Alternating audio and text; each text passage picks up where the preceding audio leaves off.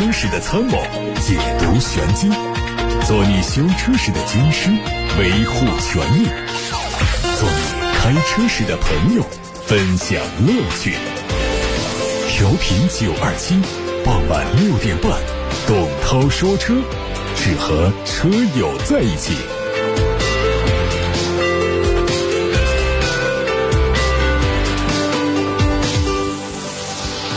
各位晚上好，我是董涛。董涛说车全媒体平台可以通过微信公众号、微博、蜻蜓、喜马拉雅等通道来收听往期节目的音频，收听节目的直播，以及提出买车、选车、用车问题。先看今天的新闻。据法国电视台报道说，雷诺前首席执行官卡洛斯·戈恩把这家法国汽车制造商告上了法庭，控告他没有支付二十五万欧元的退休金，并准备采取进一步法律行动，索赔价值超过一千五百万欧元的股份。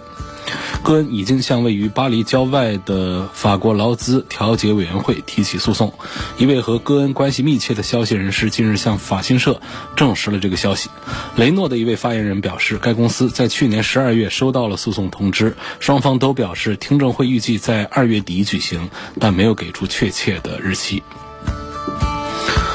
雷克萨斯中国微信公众号日前发布了雷克萨斯 LM 的售价，它将推出两款车，分别是七座和四座版，售价分别为一百一十六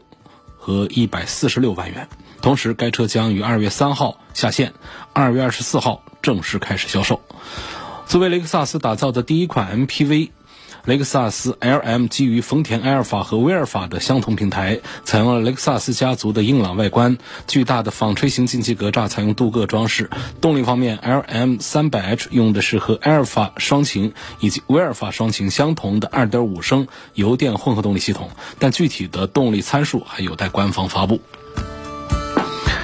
宾利发布了一组慕尚6.75特别版的官图，它将采用限量形式发售，总共只卖三十辆。官方说。宾利慕尚将于今年春天正式停产。随着慕尚的停产，飞驰会成为现阶段宾利轿车系列的旗舰。这款车的发售是纪念它采用6.75升的 V8 发动机。这个发动机是世界上连续生产时间最长的 V8 发动机，今年也是它连续生产的六十周年。这台发动机的最大功率是537七匹马力，峰值扭矩1100牛米，极速305公里每小时，零百加速时间4.9秒钟。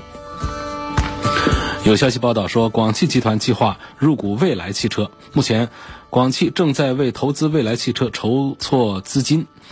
知情人士透露说，这笔资金的额度在十亿美元左右。广汽集团入股蔚来将有效缓解蔚来的资金压力，同时提高运营、降低成本。不过，如果广汽入股蔚来的话，广汽可能会成为蔚来的第一大股东。对于这个消息呢，蔚来方面今天最新的发布说，还有很多的变数。一切以最终的结果为准。元月十六号，杰恩斯旗下的全新中型 SUV GV 八零发布，它在很大程度上保留了概念车的设计风格，但是细节上是有很多的不同。GV 八零用了大量的皮质材料和木纹装饰板，视觉效果上是豪华感更强。另外，它采用了一块全液晶的仪表，中控 T 型的区域还有一块大尺寸的悬浮屏。动力是 2.5T 的发动机。国产的特斯拉 Model 3从元月七号起向用户交付。特斯拉国产化的完成意味着它和国内造车新势力的交锋正式开始。媒体报道说，特斯拉在上海总共有九家体验中心，最火爆的要数商业中心的特斯拉太古汇体验中心。大多数用户表示，之所以看中特斯拉，除了价格有明显的优势之外，还能享受上牌政策。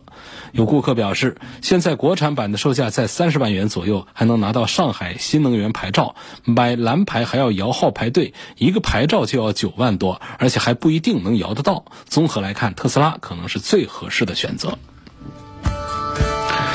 元月十五号，捷途 X 七零酷配上市。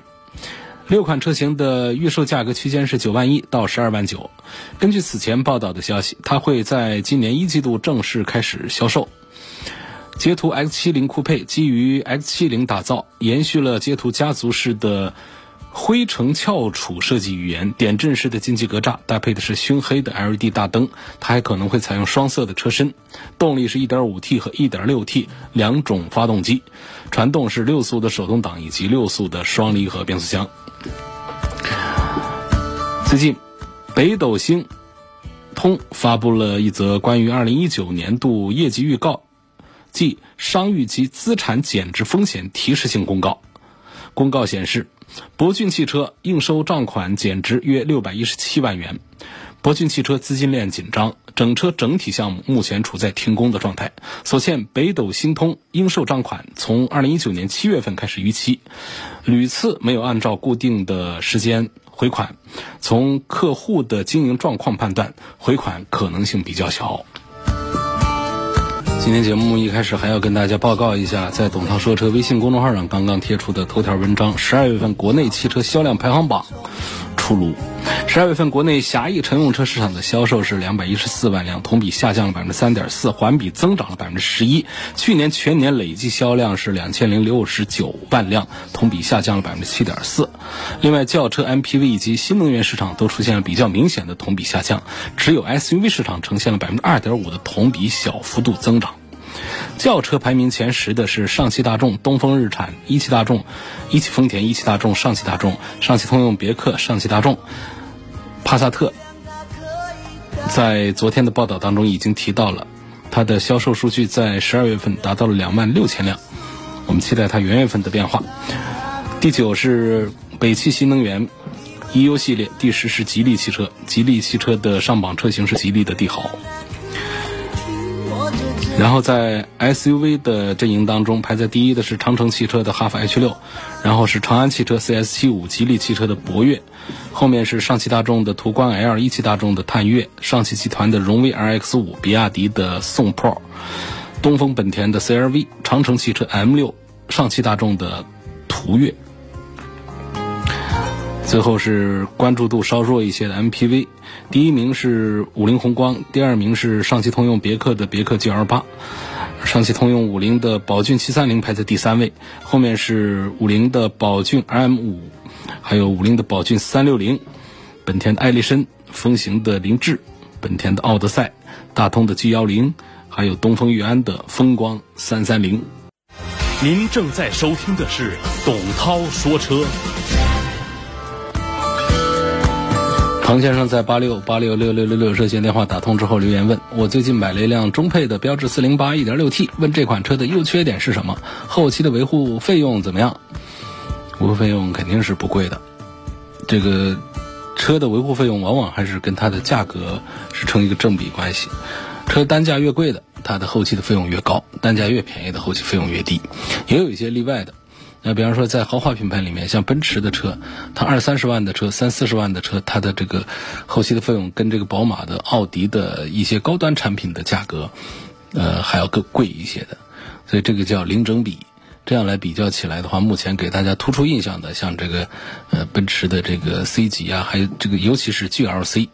这样的车，其他的基本上就我刚才讲的这个规律啊，就是价格整车的价格和它的后期的费用方面呢，是成一个正比的一个关系。价格越贵的，后期费用越啊越高。你像标致四零八这样的车的话呢，它肯定是处在整个汽车行业的中等偏低的。一个后期费用的一个水平上，所以这样的车我们就不用担心，你完全不用担心，说我花十万块钱买了个车，它会不会像三十万、四十万的车一样的后期费用贵？不可能，它十万的车就是十万的维后期的维护费用，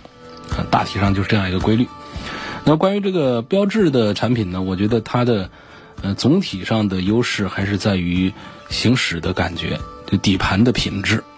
啊，是非常棒的。你不管说它底下是非独立悬挂还是独立悬挂，凡是 PSA 就是标志雪铁龙品牌下面的车型，在驾驶感受上，就从底盘这一个单元上讲，它都还是做的比较不错的。那么标致雪铁龙产品的这个缺点上呢，就还是来自于在这个外观内饰的设计上，对于中国人来说还是不成为主流。啊，不会被主流的这个审美观来认可，你也觉得它的设计有一些有一些车型是有一些别扭。实际上，现在的车像尤其刚才这位朋友提到，像四零八已经设计的很东方、很中国了。否则，像在早期我们看到的标致的车，呃，尤其它的一些 SUV 的设计，那是有点稀奇古怪的。我觉得还有一个优点呢，要说的就是这个车子它在小的毛病上啊还是不少。实际上，标致四零八呢，它的整体的这个投诉量是比较小，这当然这个也跟它的总体销量不高有关系。但是像这个标致神龙的车呢，他们那种群发的投诉的大的问题是很少见的。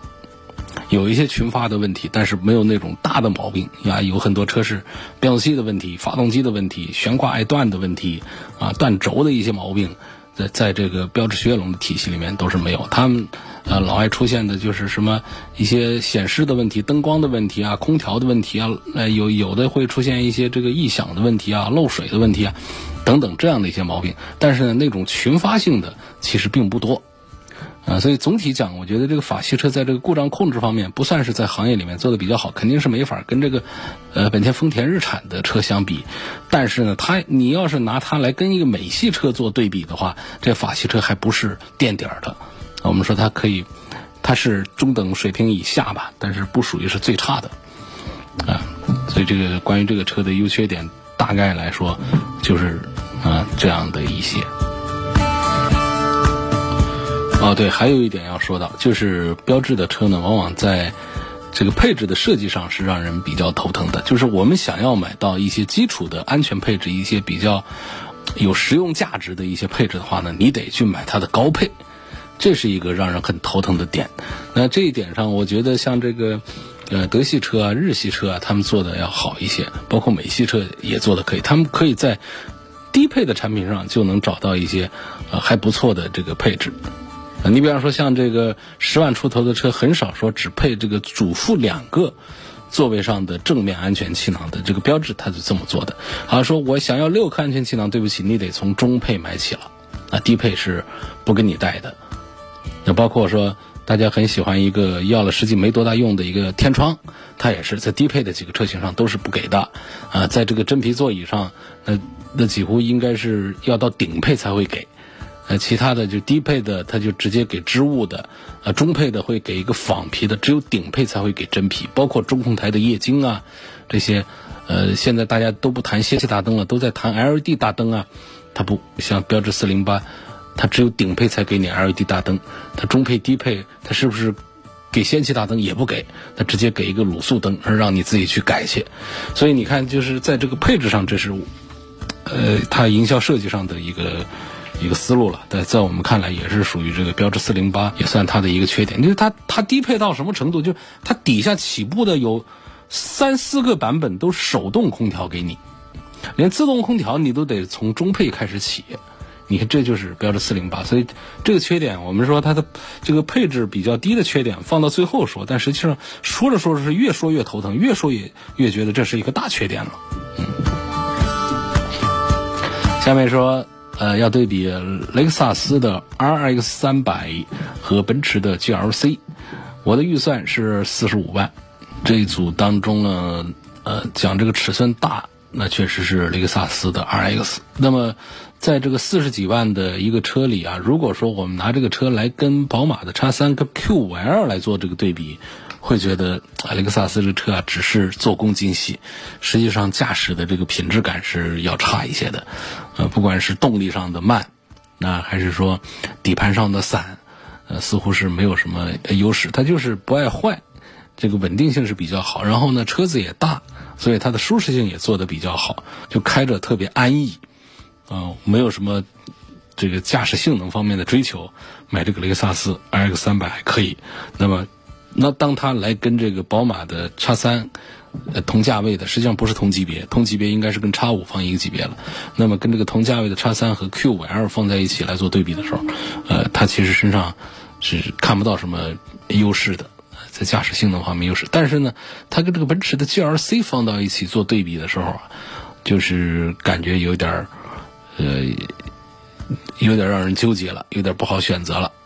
还是说这个 GLC 呢，做工也是非常的精细啊。这个，但这个 GLC 呢，它没有明显的在产品力上那么在性能上那么突出的优势来压倒这个雷克萨斯的 RX。也就是说，这个选择啊，不像跟这个宝马的对比啊，它那么的容易啊，很容易选择说啊，这雷克萨斯 RX 我觉得只是大了一点啊，其他方面不如叉三，所以我去买个叉三，我去买个 Q5L。那么跟这个 GRC 放在一起的时候，你试驾开它一下，感受一下，你会觉得两个车的这个驾驶感受还是有点接近的那种啊印象了。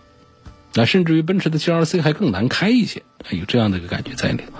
所以我觉得，在同样是四十万出头的这个预算来买雷克萨斯的 RX 三百跟这个奔驰的 GLC 的话呢，我认为性价比都是处在一个差不多的一个区间，没有明显的这个 RX 的优势，或者说明显的奔驰的 GLC 的优势。另外一位陈先生也问到了雷克萨斯的 RX，我该买它的哪一个版本会比较好？呃，雷克萨斯的 RX 呢，它有国五，有国六，那有这个混合动力，呃，也有这个普通的 2.0T 的汽油。雷克萨斯的混合动力确实还是比较值得考虑啊，买它的。就是首先讲呢，它动力上用到的是 V 六。第二个呢，它就是雷克萨斯的这个丰田的油电混合做的确实是非常成熟，在全球是数一数二的，是比较领先的。第三呢，就是这个3.5的 V6 加上油电混合的这么一个组合之后呢，它的提速的这个感受，一个是要快一些，第二个是要更加的顺一些，相对这 2.0T 的来说是要顺一些的，所以。按道理讲就应该买它四五零 H，但是四五零 H 就到了六十多万。我说这六十多万，我们买一个宝马的叉五是不是要香得多了？因此呢，这条路还是行不通。所以呢，还是推荐，如果要买雷克萨斯 RX 的话啊，我就喜欢这个标，喜欢它故障率低，喜欢它空间大，喜欢它价格便宜，那就应该买它便宜的，买低配的，买这个二点零 T 的。啊，这个低配的版本也有国六排放的，啊，好，这是来自八六八六六六六六留言板上的几个先提的问题。下面我们抓紧时间看一下来自董涛说车微信公众号上的提问：问六速自动变速箱和六速手自一体变速箱哪一个好一些？啊，现在其实绝大多数啊都是六速的手自一体，很少做六速的自动。那么六速自动和六速手自一体也实际上并没有本质的区别，就是讲实际上呢，六速的手自一体也就是六速的自动变速箱上稍加改造，在电控部分做一些变化，就能够把它给弄出来。就是它不像手动挡，它是一个机械上的一个增加增项，它只是一个电子化的。比方说有很多车。哪怕它就是一个直来直去的一个六速的自动变速箱，但是呢，它是可以实现方向盘换挡，或者说它在挡把上那种做加减档，这也算是手自一体。因此，你看它实际上是一个电子部分的功能，它不是一个机械部分的一个功能。所以我讲这个六速手自一体和六速自动变速箱啊，基本上没有本质的区别。那么最后第三点要讲的就是，实际上这个六速的手自一体真是没大用。有多少人在挂它的手动挡跑一跑啊？所以这一点呢，就是区别六速自动变速箱和六速手自一体变速箱哪个好一些？这个话题意义不大。有网友在微信公众号后台留言问我：雅阁现在出了 2.0T 的没有？现在选雅阁买它的哪一个配置会比较好？我们现在先说现在的啊，雅阁现在的配置呢是 1.5T 的这个燃油版，然后就是。两点零升自然吸气配的电机的那个油电混合的版本，我现在还是觉得，啊，这个油电混合的是最大的卖点，是最值得考虑买的。首先比一点五的要更快一些，然后比一点五 T 的要更省油一些，啊，一个是快一些，动力上更好一些；第二是更省油一些；第三个是价格上呢，呃，没贵太多，所以我就贵个两万块钱。我是认为呢，这个油电混合的雅阁要比 1.5T 的版本更值得买。然后问这个 2.0T 的雅阁，这个在日本，呃，2.0T 的雅阁是出来了，但是在中国呢，目前还没有官方的信息说什么时候会配这个 2.0T 的发动机上来。如果配上的话，这个雅阁啊，那就不仅仅是省油了，它就可以啊，有一款那那真的可以称得上是性能了。这个 2.0T 的发动机呢，其实大家现在在本田的这个什么 URV 啊、冠道啊这些大 SUV 上是能够找到。嗯，那么它跟这个本田家久负盛名的这个红头这个发动机之间是有一些因缘关系的。你看它一个 2.0T 啊，它比大众的这些明显的在马力数据上，它有270多匹的啊马力，在扭矩上有370匹的扭矩，所以它跟这大众的这些涡轮增压机器比，它明显都是有优势。说本田家呀，就是会造发动机，呃，他们家的自然吸气啊，是被很多车迷崇拜的，它尤其是高转速的表现。呃，像红头机就是高转速，用于这个比赛，啊，它这个发动机的性能是非常好。那么这个地球梦系列的发动机呢，比较注重的是燃油节省。那么。在主体技术一样的情况下呢，他们会在进排气的一些控制方面来侧重于不同的用途。所以我们现在看到的这个 1.5T，实际上本田加 1.0T、1.5T、2.0T 早就有了。那么他们在适配不同档次的车型，并且呢，这 1.5T、2.0T、1.0T 啊，他们不是说只是在缸径啊、在排量上做出了区别，他们实际上在。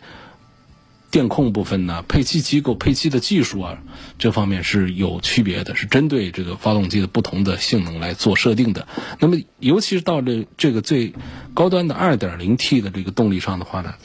呃，它注重动力上的表现更多一些。那么。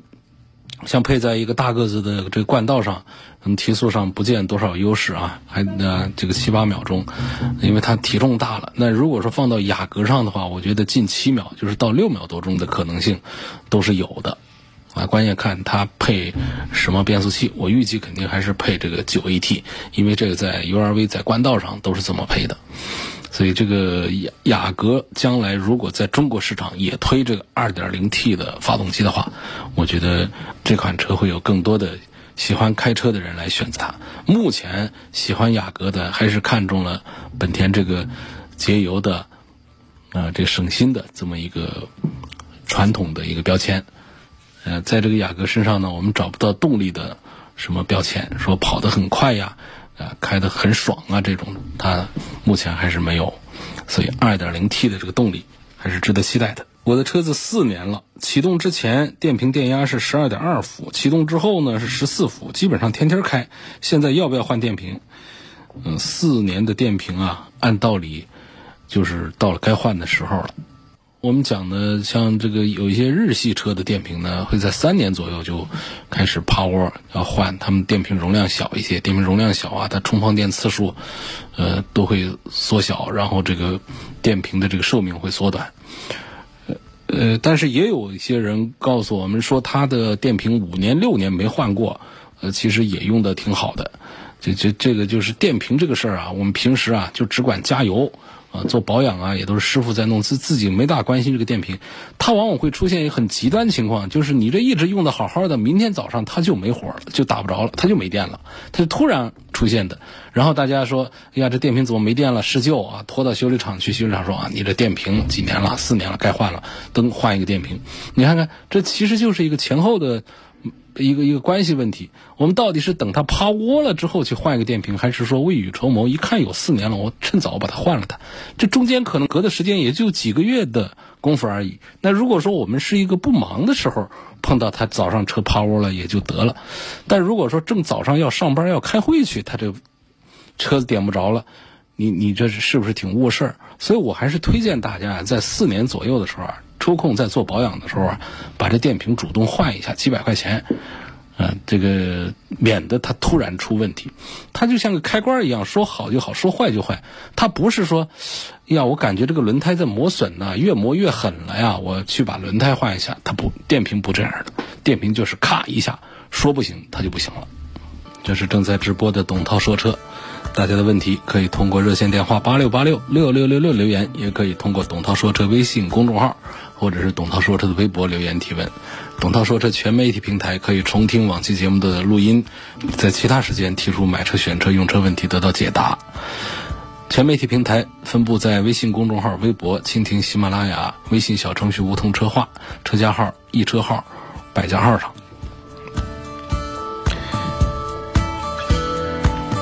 现在我们看到来自微博上的一个问题：特斯拉 Model 3值不值得买？宣传说有四百六十公里的续航，但有人冬天实测只有不到两百公里，问是不是真的？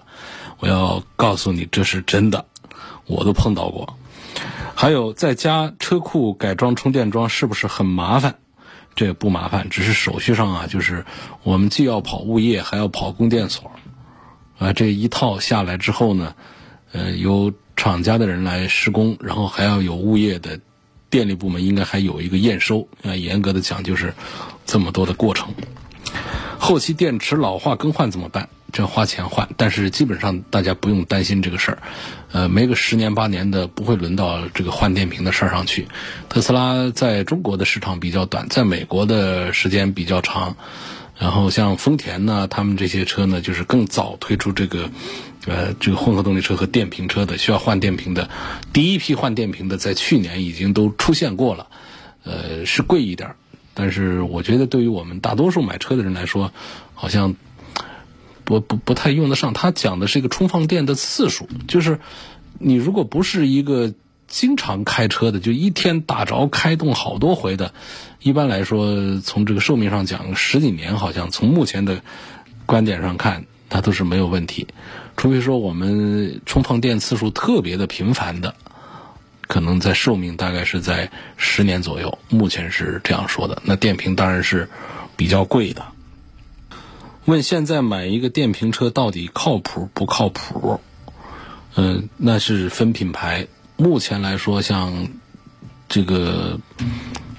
国际上的品牌有特斯拉，然后像国内的新势力有蔚来，这两个还是这个目前看还是最靠谱的呃两个电动车的品牌。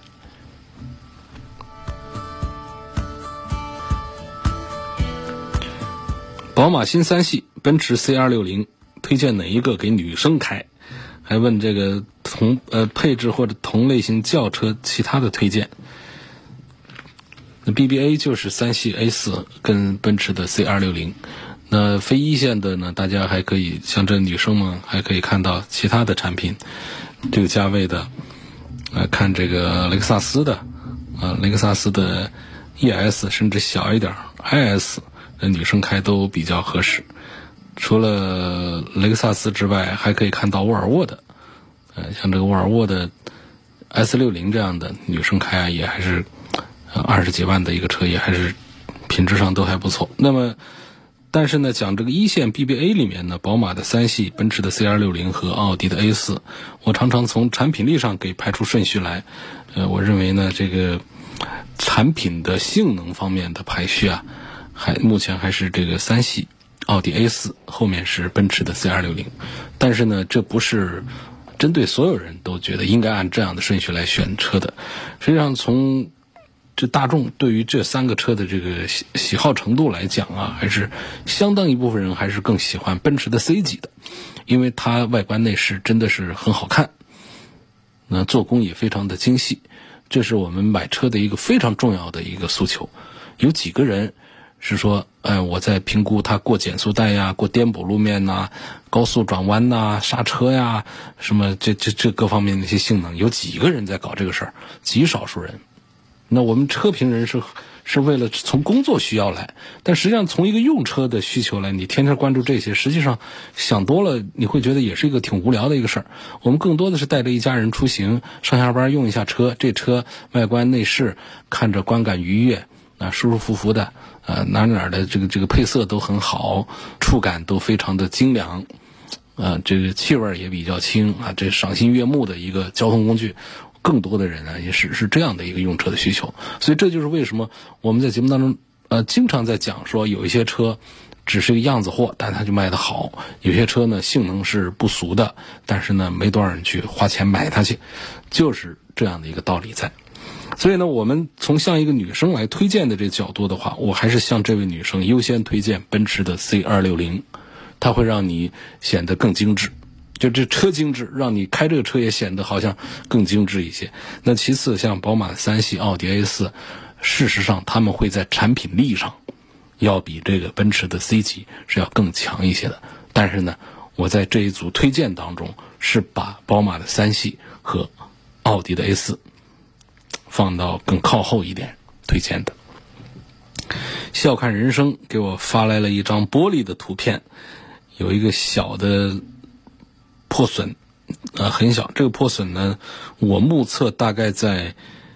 一点五厘米的这么一个长度，深度大概是两毫米的这么一个深度。这种情况呢，还是应该做修补。嗯，做修补可以把这个印子去掉就可以了。对于整个玻璃的强度。我看这应该是不会受到多大的影响。不信你摸，你应该只在外侧能摸到，你在内侧摸不到，因为这个前挡玻璃啊，它都是多层复合的，所以你破的只是外面的啊这一部分。那么现在呢，只是有碍观瞻，就是我们眼睛看上去的时候，觉得那儿像扒着一东西一样的，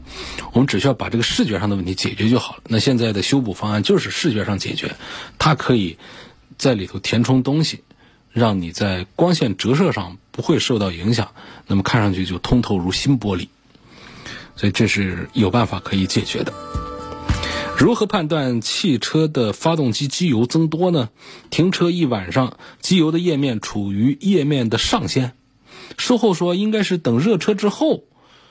呃，再看这个液位，正常就正常，不正常就算不正常。嗯，这个不对。正常的说法应该就是车子停定了之后，啊，停在那儿之后，我们来看它的这个液位，甚至于说应该是看它的冷车状态下的这个液位，因为我们加油啊，通常都是偏冷车的一种状态，加油的，这个车子一转动起来啊，油啊都在发动机里头啊喷的溅的，啊，这个到处都是。就齿轮呐，各个角落里面全是机油。我们停运转的时间长了之后，到处都是油。我们停下来之后，这个油啊，机油啊，它不像水，嗯，它的流动性是比水差多了的。它要回到油底壳底下去啊，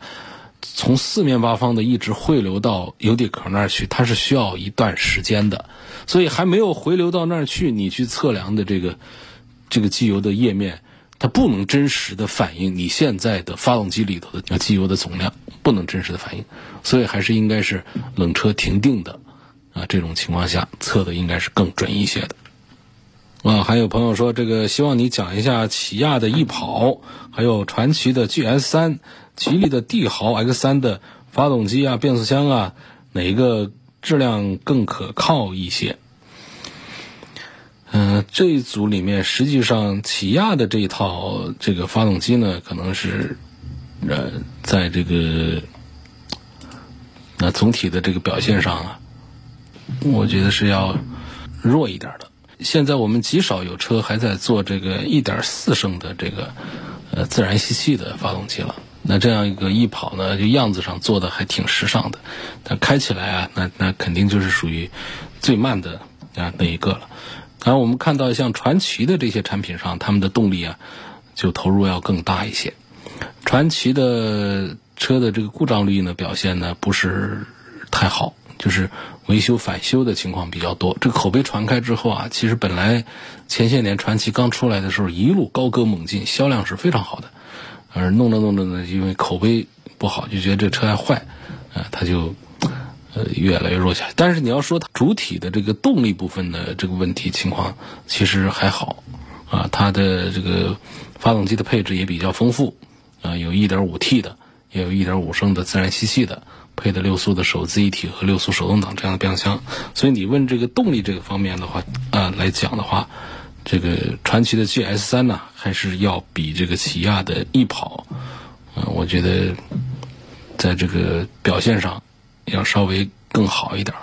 最后呢，还提到了一个车，就是吉利的呃帝豪 X 三。呃，吉利的这个这个产品呢，我觉得像帝豪这样的产品，我不太推荐它，那推荐的少一些。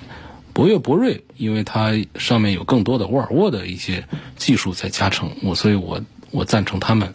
啊，会要会要多一点。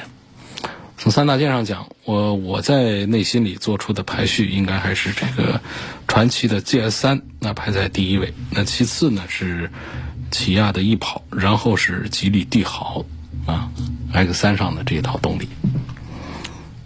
下一个问题，说到这个沃尔沃 x C 九零低配五十万，丰田霸道四十几，这个问题好像昨天已经是回答过了啊。这个霸道全系是国五排放，今年也可能停产，所以我建议还是买沃尔沃的这个 x C 九零。好，今天就说到这儿了，感谢大家收听和参与晚上六点半到七点半钟直播的董涛说车。更多的买车、选车、用车问题，大家可以通过董涛说车的微信公众号或者是微博来发布。